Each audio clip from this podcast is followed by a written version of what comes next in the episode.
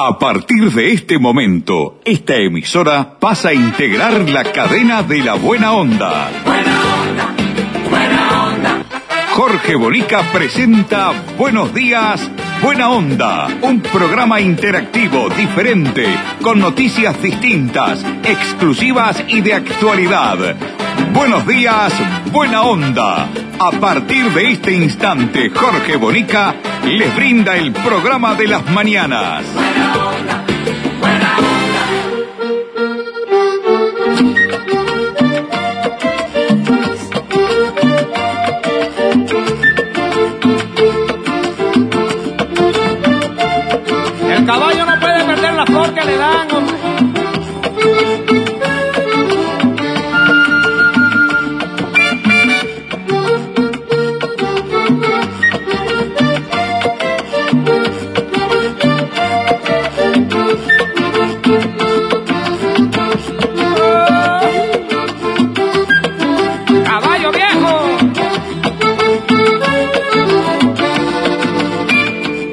Cuando el amor llega así, de esta manera, uno no se da ni cuenta.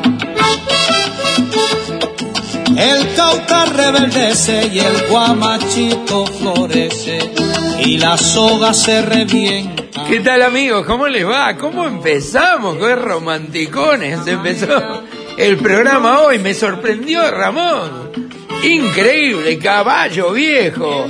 Roberto Torres, ¿no? A ver. guamachito florece y la soga se revienta. Caballo le dan sabana porque está viejo y cansado, pero no se dan de cuenta que un corazón amarrado, cuando le sueltan la rienda es caballo desbocado. Aquí comienza Buenos Días, Buena Onda con Ramoncito Pintos en los controles técnicos. Hoy vestido totalmente de negro, hasta con un gorro con pompón negro. Muy bien, Ramón, ¿eh? Abrigadito, así me gusta. Para un. Con Mirta Susana Lencina. En la producción periodística de nuestro programa, me la quieren sacar otras productoras, ¿eh? Ya he recibido ofertas de varias producciones radiales y televisivas, ¿eh? Ojalá no den con el precio, porque si no nos quedamos sin Mirta acá, ¿eh? Con Leonardo López en la puesta al aire, comienza. Buenos días, buena onda, dale.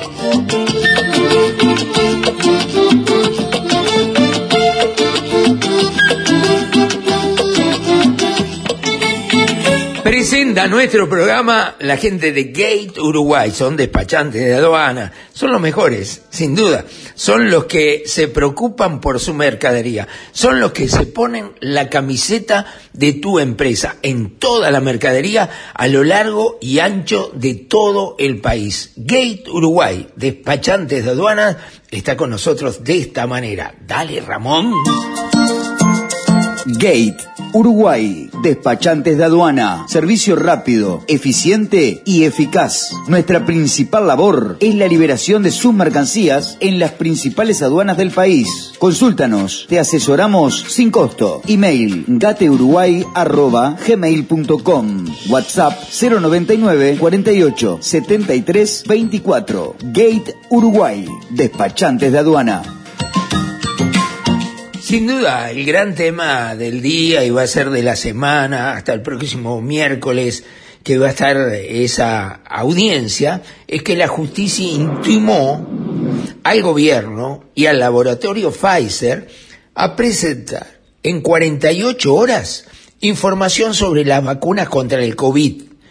¿Eh? Increíble, ¿eh? Miércoles, el próximo 6 de julio, a las 9 de la mañana, fue intimidado por el juez de contencioso administrativo. Escuchamos el informe muy importante, ¿eh? Muy, pero Tras muy. una acción de amparo presentada para suspender la aplicación de vacunas contra COVID-19 en niños, el juez subrogante de lo contencioso administrativo, Alejandro Recarrey, intimó a Presidencia de la República, al Ministerio de Salud Pública y al laboratorio Pfizer a presentar toda la información sobre la vacuna contra coronavirus. El próximo miércoles 6 de julio, a las 9 de la mañana, los representantes de todas las instituciones mencionadas deberán comparecer ante la justicia.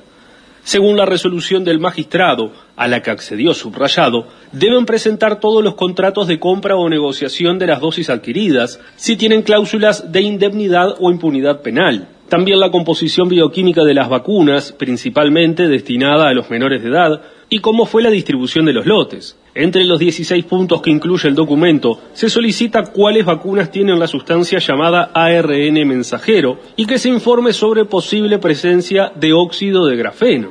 Además, se pide información sobre contagios, fallecidos con COVID-19, efectividad de vacunas e incidencia negativa o positiva de las mismas. La resolución del juez Recarrey especifica que todas las intimaciones deberán ser contestadas en 48 horas o antes de la audiencia del miércoles. Además, se cita como testigos propuestos por la demanda a Gustavo Giacchieto, así como personal responsable a nivel de gerenciamiento y científico del laboratorio Pfizer. Bien, creo que esta es la gran noticia, sin duda. Eh, un pedido de amparo y un juez subrogante que estaba en feria resuelve hacer lo que muchos uruguayos han estado reclamando y pidiendo hace mucho tiempo desde que empezó la pandemia. Eh, los llamados antivacunas, ¿no? Eh, con Gustavo Salle a la cabeza, eh, vienen reclamando y denunciando además que las vacunas son nocivas para la salud y con muchas de las muertes que se ocasionaron, si no todas, han sido consecuencia de las propias vacunas. Entonces ha creado un desconcierto muy importante en la población. Se ha dividido la población entre los que creen en las vacunas y los que no creen en las vacunas. Lo cierto que hay un 25% aproximadamente de uruguayos que no se vacunaron, ni se van a vacunar, y que resolvieron que no se van a vacunar. Nosotros específicamente hemos puesto punto fuerte y hemos subrayado el tema económico también de las vacunas, de cuánto se pagaron las vacunas. Eso no puede ser secreto. O sea, yo voy a que nada puede ser secreto. Entonces, por lógica, si estoy de acuerdo en que nada sea secreto, más todavía cuando se trata de la salud de todos los uruguayos, bueno, con más razón, esto que hizo el doctor Alejandro Recarey está bien hecho. Y hay que ir y llevar la, documentación y la información que el juez en lo contencioso administrativo eh, impone, no solo a la presidencia de la República, sino al propio laboratorio Pfizer. Así que estamos expectantes qué es lo que va a ocurrir, porque esa información que ha sido reclamada popularmente durante dos años nunca salió a luz. Veremos qué es lo que se presenta. Yo debo decirlo, pero es una presunción, mire que no tengo información ninguna cierta como para dar una información, sino que es una presunción personal. Para mí va a existir algún tipo de chicana jurídica el próximo miércoles para impedir o retrasar que esa información llegue, en este caso, a la justicia. Estoy absolutamente convencido que esta es una posibilidad firme que ocurra esta cosa. Lamentaría mucho que esto ocurriera. De verdad, lo que quiero es que se blanquee todo y quede absolutamente claro qué es lo que tiene la vacuna, cuál es la composición del laboratorio de las vacunas, ¿eh? y si esas vacunas realmente son nocivas para algunas personas como para llegar a la propia muerte de la persona. Sería esto realmente trágico, que personas hayan muerto por vacunarse y no por COVID. ¿eh? Así que espero, esto es un golpe muy fuerte, ¿no? Muy, pero muy fuerte, que esperemos se dilucide como corresponde, con tranquilidad, sin ningún tipo de violencia ni discusiones, en el marco de lo que la justicia debe hacer sin duda. Así que estaremos expectantes el próximo miércoles, justamente a la hora de nuestro programa, cuando comenzamos en la mañana, es el plazo final, pueden presentar antes del miércoles, pero es el plazo final que este juez la ha impuesto. Pero reitero, para que ustedes le recuerden y poder decir, Bonica, estabas en lo cierto, o Bonica, en este caso tu presunción falló. Creo que va a haber algún tipo de chicana jurídica, judicial, para estirar el plazo o no presentar alguna de la documentación que ha sido solicitada. ¿Tenés proyectos? ¿Tenés ilusiones? ¿Querés viajar? ¿O tener tu propio auto? ¿Comprar tu terreno? ¿Refaccionar tu casa? ¿Y por qué no atreverte a soñar? Para todo eso tenés Caxoe, tu cooperativa de ahorro y crédito. Más de 30 años cumpliendo con los sueños de los uruguayos. Caxoe, siempre de tu lado. El sábado pasado se llevó a cabo la mesa permanente del Congreso de Ediles en la Junta Departamental de Maldonado, donde según denuncia que fue presentada por el representante justamente del Frente Amplio por Maldonado, el señor Eduardo Antonini, dice que fue abordado y amenazado por un edil del Partido Nacional, por el departamento de 33, Matías Silvera Ortiz. Y se llegó incluso a la denuncia correspondiente en la justicia.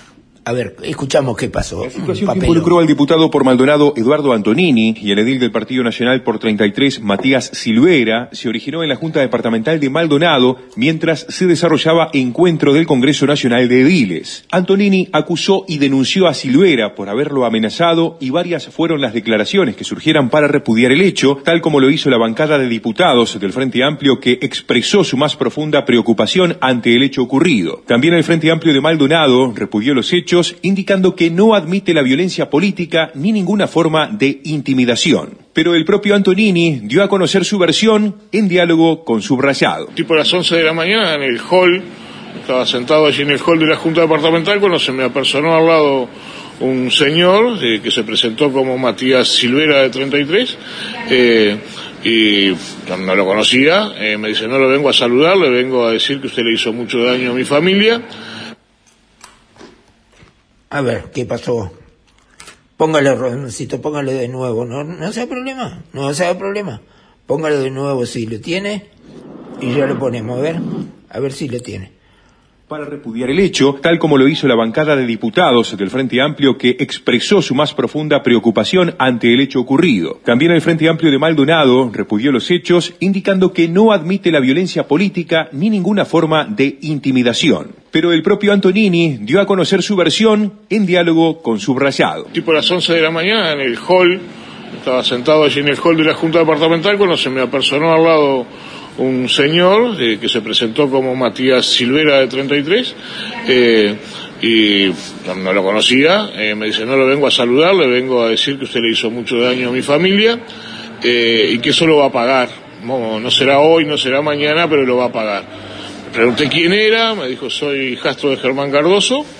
le pregunté, usted, pero usted vino a amenazarme y me dijo, usted desearía que fuera yo el que lo amenaza, pero no, los que se lo van a cobrar, esos no perdonan. Textual, por lo tanto, eh, nosotros hicimos la denuncia correspondiente en fiscalía, no vamos a tolerar ningún tipo de amenazas, la convivencia democrática no es esta, soy un legislador que todo lo que ha hecho lo ha actuado en funciones, este, así que hay que erradicar este tipo de conductas este, de patotero y de amenazas y intimidaciones, eh, provengan de donde provengan. ¿Fue una situación presenciada por testigos? Usted sabe que no. Este, había, en ese momento había gente, así conmigo, cuando se, en un momento que se, de un edil que estaba conversando y un periodista que salieron, apareció este señor, eh, y esta conversación duró dos minutos y se fue. Este, no, no había en ese momento ningún testigo, este, lo que no quiere decir que no haya pasado. A su vez, el edil involucrado Matías Silvera agradeció el contacto a subrayado, pero dijo que se limitaba solo a lo expresado a través de la red social Twitter, indicando además que procederá de forma penal contra el diputado Antonini. De ser cierta esta mentira absurda de Eduardo Antonini, lo denunciaré penalmente por simulación de delito Las mentiras no prosperan, expresó el edil nacionalista Silvera. Bueno, eh, en realidad, lamentable de todo punto de vista. Yo no creo que el diputado del Frente Amplio eh, sea tan loco como para inventar que lo amenazaron, lo que le dijeron, con lujo de detalle, con palabras exactas, este, y el otro muchacho negar todo, claro, no había testigo, niega todo, y esto queda en la nada, ¿no? Porque si van a la justicia, uno va a decir, me dijiste tal cosa, y, y el, otro, el otro va a decir, no te dije nada. ¿No? Así de sencillo y de fácil, no te dije nada, y nada más. Este, lamentable, la verdad, lamentable de todo punto de vista que estas cosas pasen, que ocurran, y que esto, eh, la verdad, llegue a la justicia en una forma totalmente absurda, absurda. Pare. Ceda el paso. Prohibido adelantar. Velocidad máxima 90 kilómetros hora. Las señales de tránsito no son simples señales. Son órdenes. Respetalas. Evita accidentes. Mayo Amarillo. Junta Departamental de Florida. La Junta de Todos. Estuve en el Club Colonia, en la, en la calle Joaquín Suárez, en Montevideo, donde se desarrolló un acto político donde el principal orador y el líder de toda esa nueva agrupación que se ha conformado en el país del Frente Amplio es el intendente de Salto, eh, Andrés Lima. Inclusive lo, saludé también este, y me quedé un ratito, un mundo de gente, muchísima gente, este, había algún senador, eh, había este, algún dirigente, alguna cara conocida, como el Pato Celeste, como el Quique Sarabia, que fuera presidente de la Mutual, es jugador de fútbol, en fin, mucha, mucha, mucha gente allí este, hubo. Me vuelvo a hacer la pregunta que no la quise hacer en ese momento, pero se las voy a hacer este, públicamente a- al intendente Lima, si, si me da la oportunidad, ya se lo voy a pedir, es saber qué es lo que pasa, cómo puede ser que los intendentes abandonen su departamento y eh, estén en campaña política. O sea, tienen todo el derecho del mundo de estar en una campaña política, ni que hablar. Pero uno se pregunta, ¿siguen cobrando su sueldo en las intendencias o salen de licencia? Que eh, no paga, por supuesto, ¿no? Licencia sin goce de sueldo, me imagino. No sé, lo voy a averiguar y prometo que lo voy a, a, decir acá, informar a todos. Bueno, algo que pasó raro en el Club Nacional de Fútbol, en los céspedes, este, es que un, un, un hincha hizo pintadas, parece que están de moda, pasó en Peñarol el otro día, eh, en los céspedes, en el portón principal de los céspedes, que dice fuera violadores de Nacional. O sea, hay un jugador de fútbol que parece que llega a Nacional, yo no sé si ya se concretó la transferencia o no, pero es muy factible que sea, que está denunciado por abuso eh, sexual y violación, que no se dilucidó todavía, eh, sí fue denunciado. No quiere decir con esto que sea culpable ni que haya sido condenado, sí que ha sido eh, denunciado, es cierto. Bueno, el, el- ese hincha, ese hincha, que por voluntad propia fue a borrar la pintada que había hecho, habló con los colegas de Subrayado y nosotros vamos a pasar, miren lo que dice acá, el- el- es muy duro este muchacho, muy duro lo que está diciendo. ¿eh? Con, con el hincha de Nacional, con, con- con el muchacho que, que vino e hizo el graffiti. Bueno, eh, eh, contanos por qué, cuál fue el motivo. Y bueno, el motivo es tan simple como que creo que alguien con una causa abierta de violación no puede caminar por la calle tranquilamente. O sea, so- hablando en general, ¿no? O sea, me parece que en el mundo, yo puse fuera violadores del fútbol, ¿no? Pero es del fútbol, del shopping, de la plaza, de la calle donde camina tu hija mi hijo, tu sobrino. Eh, yo creo que va más allá sobre todo y creo que alguien que es acusado de eso, por algo es acusado. Eh, no quiero hablar sobre nadie, quiero hablar en general. Y bueno, quiero que sepan que en Nacional no queremos alguien con una causa de violación. Y bueno, en el único lugar donde queremos a los violadores es en la cárcel o muertos. Así que está, nada, venimos a expresar eso y bueno, eh, es por todos, es en realidad también porque la sociedad está cambiando, la juventud, y me parece que hay que enseñarles un poco de cuando alguien dice no, es no, y bueno, es así. Vinimos a expresarnos y que nuestro club sea siendo el mejor del mundo, así que es para eso nada más, para poder mantener la sociedad de bien. Así que bueno, nada, eso. Bueno, muchas gracias, creo Que, que quedó bastante claro. Dale, gracias. Bien, Bueno, bien, así fue, ¿no? Córtelo ahí, Ramón, está muy bien. Este, sí, la verdad que muy duro el muchacho y un problema serio, ¿no? Serio que se avecina en Nacional, no tengo la menor duda que no. Uy, qué lindo, sueño meu. ¿Quién es? ¿María Betaña? Uh, es un encanto esta señora cantando, qué dulzura, mi Dios. Sonho meu, sonho meu.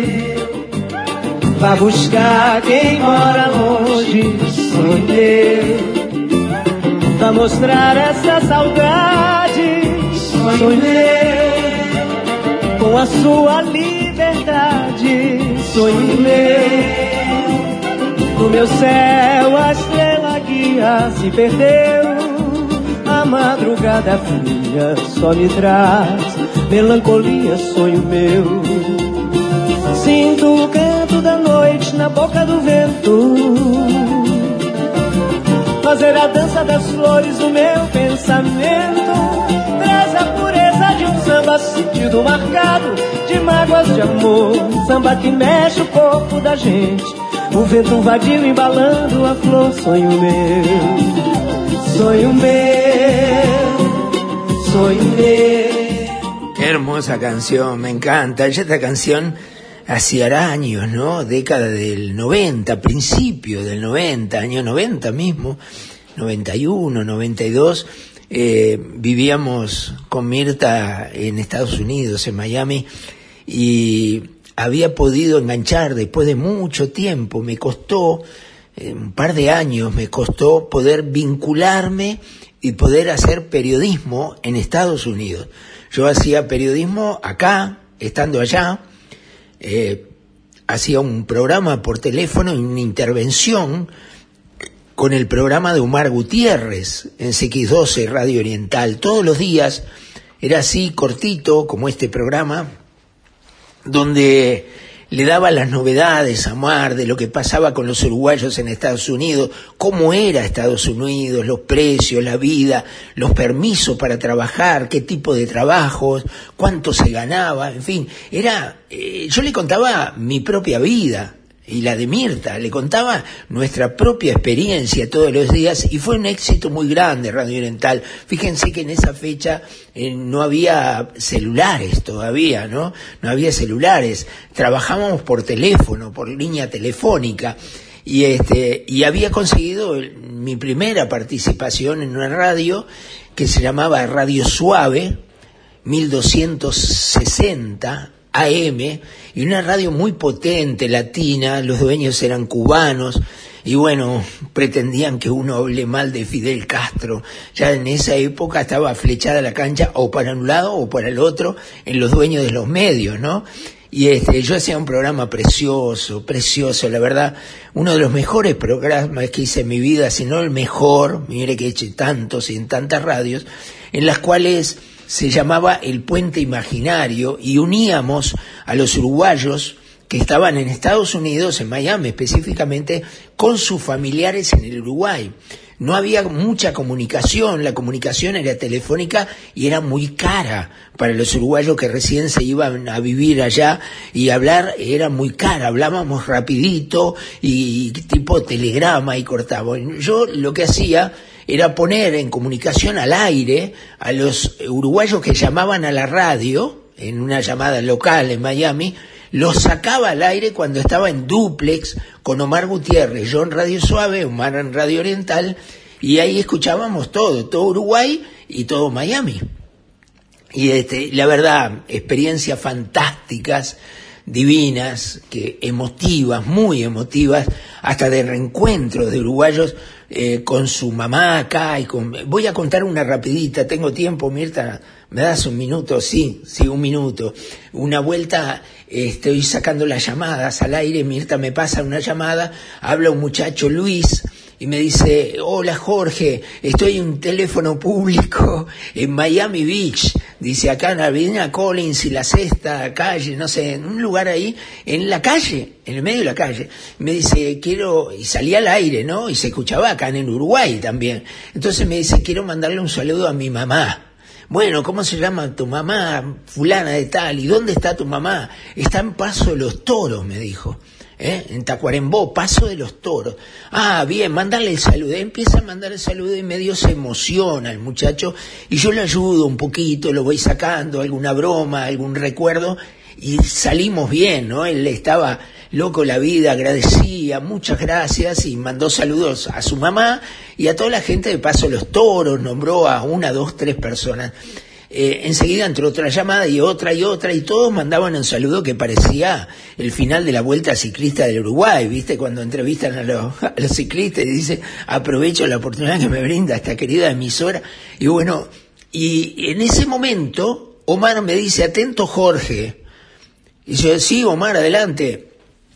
Jorge, tenemos acá en el teléfono de la radio, en Radio Oriental, llamó desde Paso los Toros la mamá de Luis y me pone a la mamá de Luis al aire, el muchacho que recién había hablado.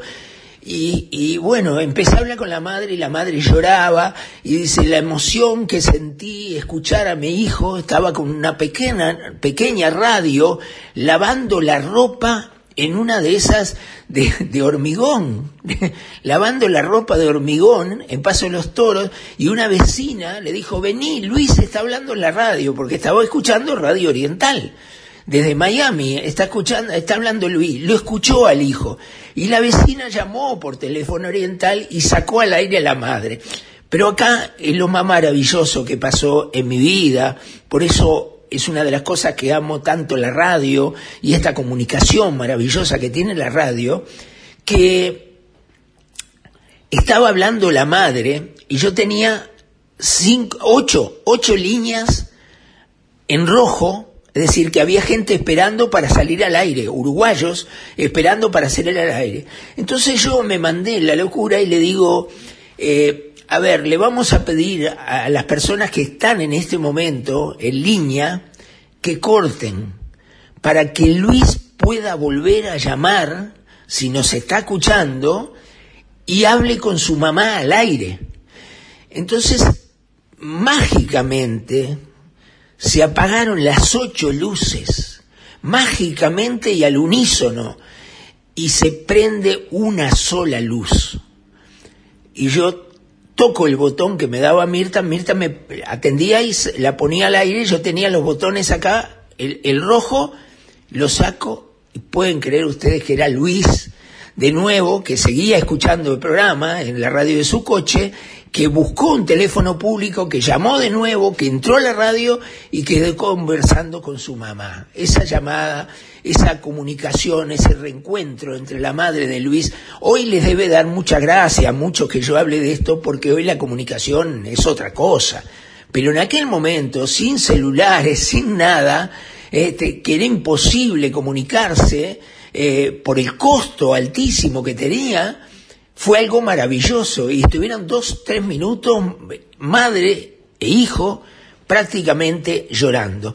Y el programa, el programa empezaba sin una locución. No había nadie que decía a partir de este momento el puente imaginario. Simplemente, simplemente, cuando llegaba nuestro horario, Mirta ponía esta música que identificaba el inicio de nuestro programa allá en el año 90 en Radio Suave y en Miami. Cuando en tierras extrañas miro triste la lejanía azul del horizonte, siento clarito al olimar que pasa y la brisa me trae olor a. Siento clarito al olivar que pasa y la brisa me trae olor a. Sin duda que un recuerdo maravilloso, eh, que no tenía nada que ver con la política, que los olimareños, estando en el extranjero, era motivo de escuchar permanentemente para recorrer nuestro, nuestra patria, nuestros lugares, el Olimar, como en esta canción, Está llorando, se llama la canción, es un candombe de los olimareños, eh, que nos acompañó durante mucho tiempo en nuestros programas allí eh, en Estados Unidos de Norteamérica. Una experiencia única, sin duda única. ¿Ya recibiste tu factura de UTE con la devolución de 2.022 pesos? Con el plan 2022 de UTE, comprando cualquiera de estos electrodomésticos y registrando la compra, UTE te devuelve 2.022 pesos en tu próxima factura por cada equipo nuevo. Tenés tiempo para beneficiarte del descuento hasta el 31 de julio. Con UTE, este 2022 tenés un plan. Válido desde el 1 de noviembre al 31 de julio o hasta alcanzar los 40.000 equipos. Máximo descontable, 6 equipos por número de cuenta.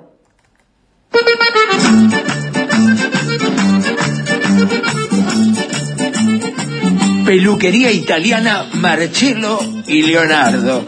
En el corazón de Carrasco y Punta Gorda, en la esquina de San Nicolás y Bolivia, te brinda el mejor servicio en un clima familiar.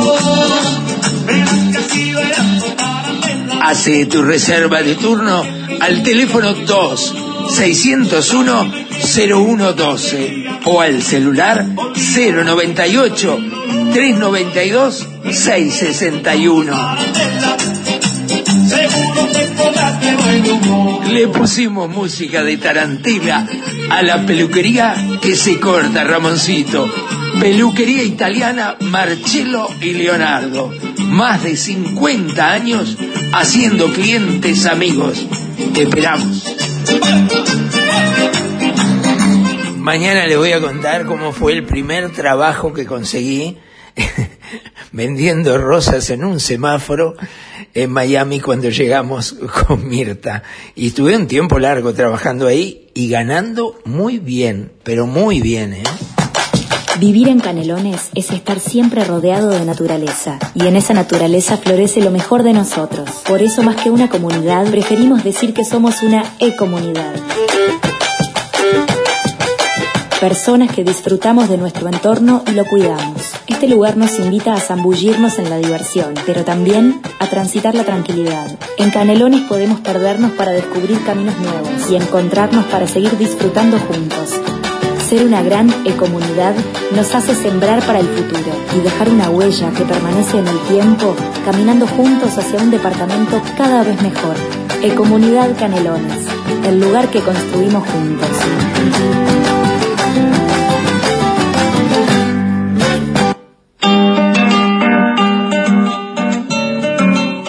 En la Ruta Nacional 14, a la salida de Gualeguaychú hacia Buenos Aires, Parador y Hotel El Tahué. Un parador familiar, completo, con atención las 24 horas y un variado menú que será el deleite de sus visitas.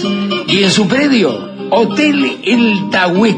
Habitaciones confortables, con telecable, calefacción y todo el confort que nuestros agasajados merecen.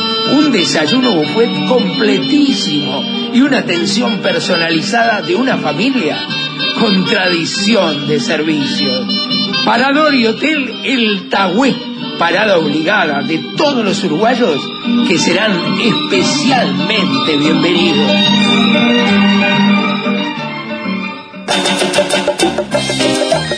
Nos vamos, amigos, nos vamos. Me hablé todo hoy. Dejen de bromar. Los habré aburrido con mis cuentos, ¿no? Y bueno, ¿qué vamos a hacer? Mirta me pone el dedito para arriba, me deja más tranquilo. Gracias, mi amor, gracias por todo. Gracias, Ramoncito.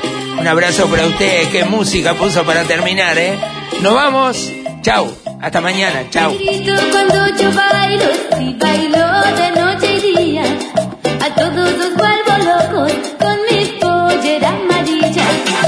Te grito cuando yo bailo, si bailo de noche y día. A todos los Buenos días. Buena Onda, un programa interactivo, diferente, con noticias distintas, exclusivas y de actualidad. Buenos días, Buena Onda, el programa de Jorge Bonica. Gracias por su participación.